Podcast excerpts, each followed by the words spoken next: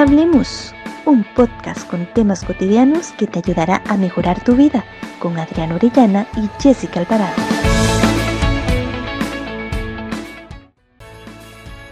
Hola, bienvenidos a Hablemos. Adriana Orellana te da la bienvenida a este nuevo podcast. Es un gusto que nos acompañes una semana más y que seas parte de Hablemos. Como siempre me acompaña Jessica Alvarado. Jessy, ¿cómo has estado? Hola Adri y hola a todos los que nos escuchan. Es un gusto compartir otra semana con ustedes y llevarles un nuevo tema a través de este podcast. Antes de iniciar, queremos recordarles que nos pueden escuchar a través de Anchor y las diversas plataformas como Spotify, Apple Podcast y Google Podcast. No olviden de compartirlo con sus amigos.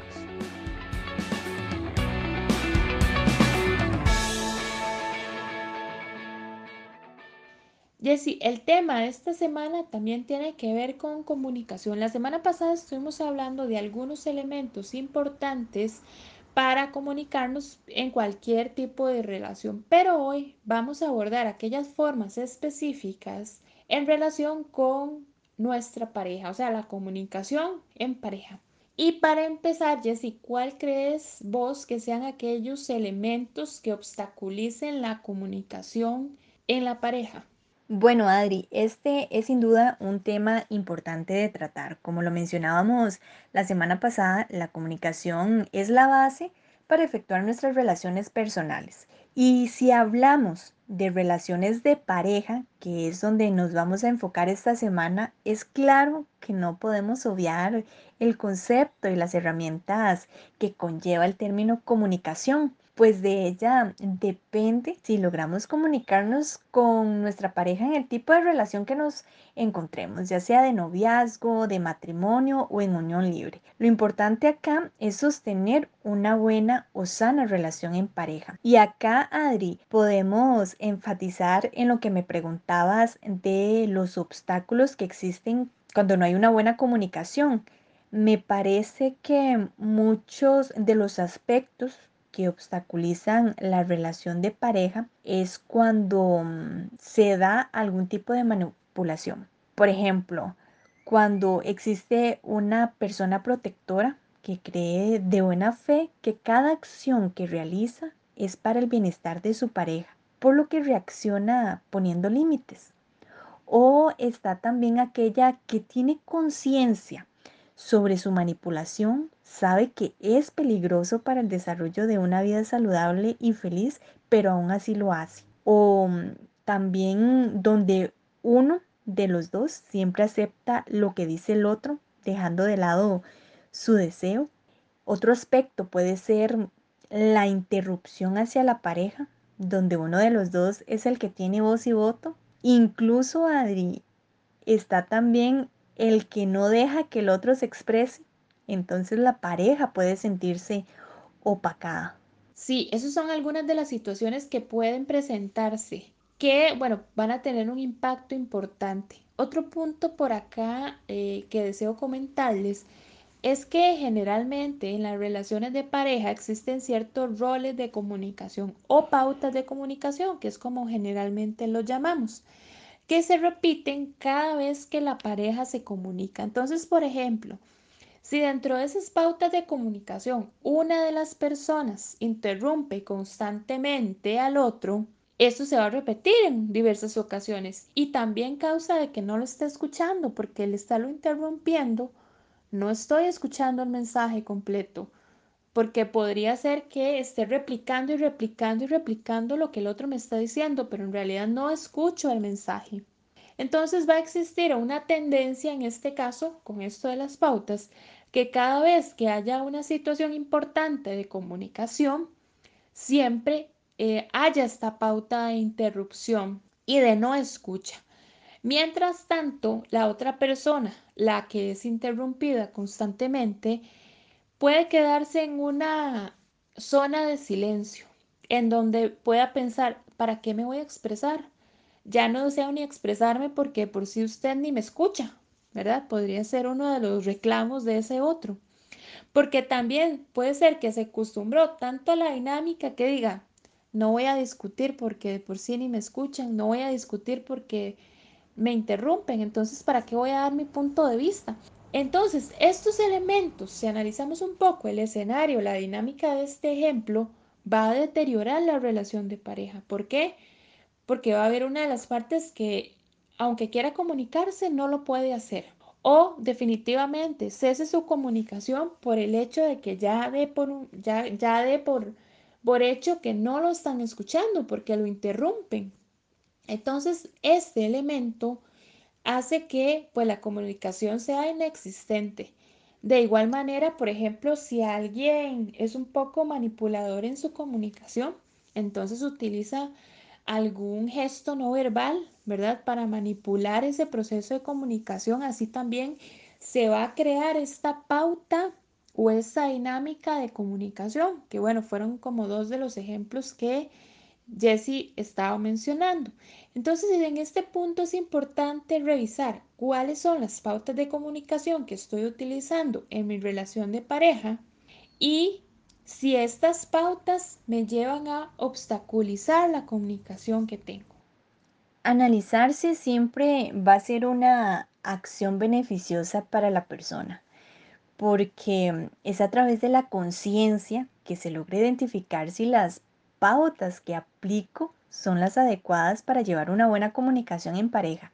Y acá, acá considero aportar el respeto y el amor propio. ¿Por qué? Porque me parece que parte de esa falta de comunicación en pareja también se basa en la poca confianza o en la baja autoestima que pueda acompañar a muchas personas. Por eso nacen los elementos que mencionábamos de la manipulación, el no dejar que el otro se exprese libremente, el dejar que el otro le interrumpa, incluso hasta se crean temores por actos, por acciones o por palabras no convenientes y esto se da por la falta de comunicación, por la falta de confianza, por la falta de seguridad y respeto. Y Jessie, siempre hemos escuchado que las palabras pueden herir más que una acción, ¿verdad? Y es que de una, de una u otra forma tienen razón. Escuchar una palabra hiriente eh, de una persona que amamos sí tiene un impacto significativo, sí tiene un impacto que llega a desgastar la relación a una de las dos partes si no hay una comunicación asertiva.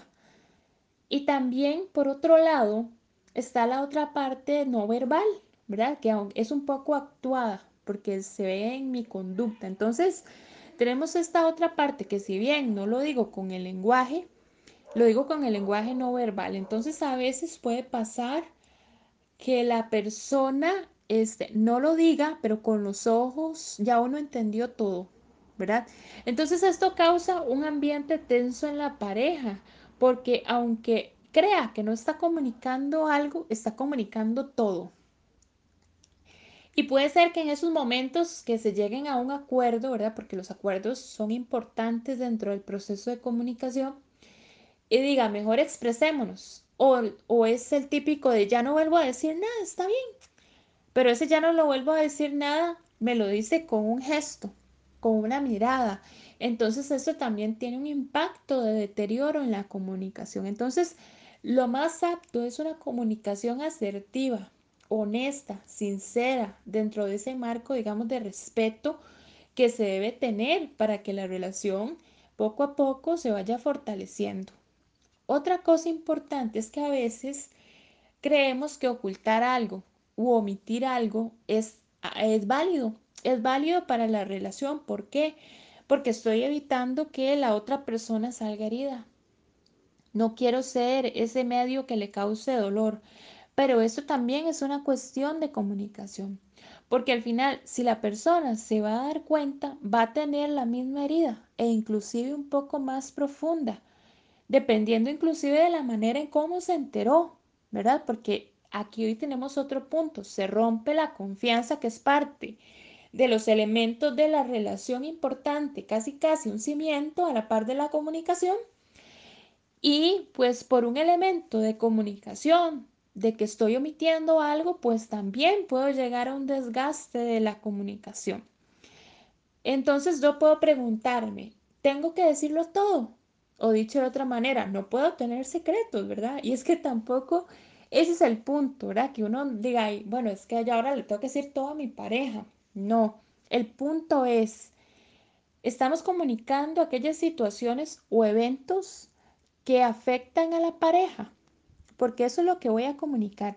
Si es una decisión importante que tengo que comunicarle a mi pareja, que tengo que tomar, la tomamos en conjunto, hay comunicación de lo que me pasa en mi día, de qué me tiene tan molesto o enojado, de qué me causa frustración, esas situaciones o eventos que va a afectarnos a los dos. ¿verdad? Entonces hay que conversar de estas, de estas situaciones, tiene que existir comunicación. En este punto podríamos diferenciar entonces, bueno, ¿cómo hago para diferenciar si comentar algo o no? Yo me podría hacer dos preguntas importantes y la primera es, ¿esto que no estoy comunicando está afectando significativamente mi relación? Esto que no comunico es un impacto que va, a desgastarla, que va a deteriorar mi relación de pareja. ¿Vos qué opinas de esto, Jessie? Recordemos que más allá de ser pareja somos personas, que tenemos cualidades distintas, pensamientos y gustos diferentes, pero el secreto o la clave está en el respeto, ante todo, ¿verdad? Ante todo el respeto y en aplicar elementos de comunicación como el diálogo y la expresión de, pensamientos, que pues nos lleva a crear confianza, que es parte de otro rango comunicativo. Entonces, Adri, te lo pongo así. Probablemente exista una diferencia de gusto entre una pareja. ¿Qué sé yo? Mm, no sé, que uno de ellos diga, como a mí no me gusta salir, no me gusta que mi pareja salga. Un ejemplo. Entonces, él o ella, no sé, sale con su hermano, con su hermana, su mamá, su abuela, su amigo, qué sé yo. Y, mm, y no lo comunicó porque sabe que su pareja se va a molestar. ¿Qué, qué vemos en este escenario? Aparte de que no va a funcionar la relación, ¿verdad? Por los síntomas tóxicos que ya marca. Pues vemos un número uno, la falta de comunicación. Él o ella no comunicó porque si lo hacía pensaba en que se iba a molestar. Número dos, cero comprensión, porque si de verdad existiera amor, se entendería que es parte de lo que a él o a ella le gusta y le hace sentir bien. Número tres, cero expresión de pensamiento, por lo que no hay confianza, porque no existe esa conexión para dialogar y expresar puntos o pensamientos por temor al que dirá la otra persona. Entonces, podríamos decir que la comunicación en pareja supone de hablar, de preguntar, de responder, de escuchar, incluso de discutir, de asentir y de negociar, siempre y cuando exista la empatía, el respeto, el amor propio y el amor por el otro. Acá podemos aportar una ideología y, y es que de acuerdo con los expertos, una buena comunicación con tu pareja es una garantía de una relación satisfactoria y con el futuro. Mientras una mala comunicación prácticamente asegura el fracaso no muy lejano de una pareja. Y analizando estos puntos de vista, nos podríamos preguntar, bueno, ¿cómo logro entonces una comunicación asertiva con mi pareja? ¿Cómo a través de la comunicación puedo fortalecer mi relación? Podrían ser dos preguntas ahí muy importantes. Y bueno, para empezar, la comprensión del otro. Pero es la comprensión de lo que quiere comunicar. ¿Estoy en realidad comprendiendo el mensaje? ¿O simplemente estoy interpretando lo que me, lo que me está diciendo él o ella? Y lo interpreto a través de mi visión y lo adapto a lo que yo quiero comprender. Y hago reclamos si realmente comprender lo que me quiere comunicar. Llega el mensaje real de lo que me está comunicando o hay una distorsión en mi interpretación. Entonces este punto es importante. ¿Para qué? Para que los dos estén en una misma vía de comunicación. Y estar en una vía de comunicación es muy importante porque es, es un mensaje que me llega directo y un mensaje al cual yo le puedo dar una respuesta asertiva de la misma forma. Y si estamos en canales diferentes, la comunicación no va a llegar porque ambos estamos en dos vías diferentes, estamos en, en dos lugares diferentes, entonces va a ser muy difícil comunicarse, muy difícil establecer acuerdos, muy difícil la comprensión de lo que me quiere decir el otro. Por acá también quiero rescatar el hecho de decir no a veces en la pareja que tiene un peso importante. A veces el decir no puede pasar de que la persona eh, no exprese su, su sentimiento real al decir no o su decisión o su pensamiento al decir no por no querer causar inclusive algún problema con la pareja. Entonces evito decir no y acepto todo lo que me diga y para no pelearnos, ¿verdad? Pero tampoco es la idea. La persona tiene derecho a decir no a una situación o a una decisión. Y aquí el punto es respetar, respetar su individualidad. Que estemos en pareja, nos complementamos, pero somos seres individuales a la vez. Entonces esta individualidad es la que lo va a llevar a decidir, a, a decidir ese no, a decir ese no. Pero aquí un punto importante también es la culpabilidad, ¿verdad? A veces que el otro me diga, me diga que no, yo lo voy a intentar culpabilizar. Es que como usted dijo que no, ya no podemos hacer eso, por ejemplo. Entonces a ella yo lo estoy culpabilizando, lo estoy señalando inclusive como egoísta, pero en realidad tampoco estoy respetando su decisión y tampoco eh, lo estoy dejando ser, no estoy, no estoy comprendiendo la razón del por qué me dijo que no. Entonces este no es un no también a través del acuerdo y de la comprensión del otro, del por qué me está diciendo que no. ¿Verdad? Este punto es importante porque libera las relaciones de pareja a veces de ciertas cargas en comunicación que podrían estar generando también un poco de desgaste.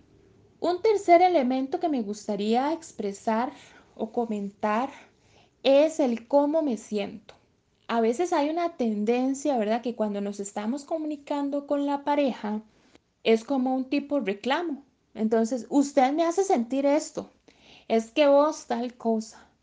Usted, como siempre, ¿verdad? Entonces yo hablo siempre a través del otro. Aquí el punto es cambiar esta frase por una más apropiada. Y una más apropiada, ¿por qué? porque en realidad no es cómo me hace sentir el otro, sino el cómo yo me siento con la situación o la acción de esta otra persona. Entonces la frase adecuada que vamos a utilizar de ahora en adelante, porque hay, hay fe de que se va a utilizar, es yo me siento. Yo me siento triste, yo me siento enojada o enojado, yo me siento frustrado por esta situación o por esta otra acción. Entonces, esta es la frase. El yo me siento cambia la, la perspectiva, no culpabiliza al otro, sino realmente expone y expresa el, el yo, el cómo me siento, lo más profundo, y hable, abre, una, abre una puerta a la comunicación. Entonces, el reconocer el sentimiento es importante, sin achacarlo al otro, porque este no achacarlo me va a causar también un impacto, un impacto a mí, porque ya yo estoy empezando a reconocer cómo es que me siento. Ya yo estoy también empezando a reconocer mis propias emociones, entonces también es beneficioso para mí el reconocer cómo me siento. Acá vale recalcar lo que se mencionaba en el podcast pasado, Adri, que todo elemento comunicativo va de la mano con el respeto hacia los demás, con el respeto propio y en este caso con el respeto hacia mi pareja. Y si no se aplica el respeto, entonces ningún elemento va a funcionar. Por eso, Adri, en este punto quiero recomendar un libro, eh, Los cinco lenguajes del amor. Probablemente algunos ya lo hayan leído, otros quizás no, pero se los recomiendo. Les aseguro que, mm, que va a nutrir sus vidas y claramente pues la relación de pareja. Si bien es cierto, Adri, este libro no habla sobre los elementos de la comunicación como tal, que es el tema que hoy desarrollamos, nos habla de la comprensión, de cómo la otra persona puede expresar amor, dependiendo de lo que el otro está esperando. Entonces este libro puede ser una herramienta complementaria, una herramienta para complementar con los elementos de comunicación en las relaciones de pareja. Y es que la razón por la cual muchas de las relaciones no funcionan es por ese desconocimiento en el lenguaje del amor o más bien en el desconocimiento en el elemento comunicativo, de expresar mis pensamientos, en el desconocimiento de expresar mi forma de amar, siempre enfocados en el respeto, ¿verdad? Aunado a esto, Jessie, creo que una de las cosas más importantes o que podrían llegar a herir mucho ¿verdad? en una relación de pareja y que se refuerzan a veces en ocasiones en esas pautas de comunicación que comentaba anteriormente, es la descalificación de la pareja, ¿verdad? Que generalmente pues se da por medio de la comunicación como una forma de herirla, ¿verdad? Porque no solo le faltamos el respeto, sino es una forma pasivo-agresiva de tratar al otro, una forma de herir al otro. Entonces, podríamos preguntarnos qué es descalificar también. Bueno, descalificar es desacreditar a una persona cuando está hablando, incapacitarla o desautorizarla en un momento importante, ¿verdad? En una situación inclusive puede ser social o individual. Entonces esto hace que la persona eh, llegue a tener inclusive poca capacidad de expresión porque ya sé que cada vez que yo digo algo, el otro me va a decir que no funciona o que no sirve. Entonces esa descalificación tampoco es beneficiosa en una relación de pareja, en la comunicación. Podríamos tratarlo desde otro punto de vista, desde en otro momento también, si se hace desde un punto de vista social, de una manera inclusive asertiva, ¿verdad? Porque la descalificación generalmente va este, acompañada de un elemento como agresivo. Yo no lo digo de una forma eh, asertiva, porque no es lo mismo sacar a una persona de un error que descalificarlo. Aquí hay que hacer una diferencia entre esos dos términos. Si la persona se está equivocando en cierto término, mira, eh, yo podría llegar y conversar con ella aparte y comentar un poco, pero la descalificación siempre va a ir orientada a bajonear, en términos popular, al otro, ¿verdad? A disminuirlo, hacerlo sentir chiquitito, por decirlo de alguna manera, a incapacitarlo, ¿verdad? Entonces este punto es muy importante, ¿verdad? A veces el decirle, bueno, me puedes ayudar en algo y después decirle, quite, que usted no sirve para nada, eso es descalificación. Eso es algo que tenemos que tenerle mucho cuidado en ese proceso de comunicación. Debemos cuidar nuestro lenguaje ese lenguaje que utilizamos a la hora de comunicarnos. Así es, cuidar el lenguaje de la comunicación es fundamental, no solo para mantener una bonita relación de pareja, sino para sostener una sana relación. Es decir, em, es fundamental para que nos permita descubrirnos como personas, nos permita conocer a la otra persona y especialmente nos permita vivir en medio de la comunicación asertiva. Y como lo lo hemos mencionado, todos somos diferentes, todos tenemos pensamientos distintos, por lo que siempre van a existir opiniones o deseos diferentes en cualquier relación, pero la buena comunicación, el aplicar una buena comunicación nos ayudará a sobrellevar las situaciones y ante todo a mantener una sana y linda relación. Pero bueno, con esto llegamos al final de este podcast. Gracias por sintonizarnos. Los esperamos la próxima semana con un episodio más de Hablemos. Nos vamos, no sin antes de recordarles que nos pueden buscar por nuestras redes sociales, Facebook e Instagram como Aridum e Interactuemos. Además nos pueden escuchar las veces que deseen a través de Ancho y las diversas plataformas como Spotify, Apple Podcasts y Google Podcasts. No se olviden de compartirlo con sus amigos. Hasta la próxima.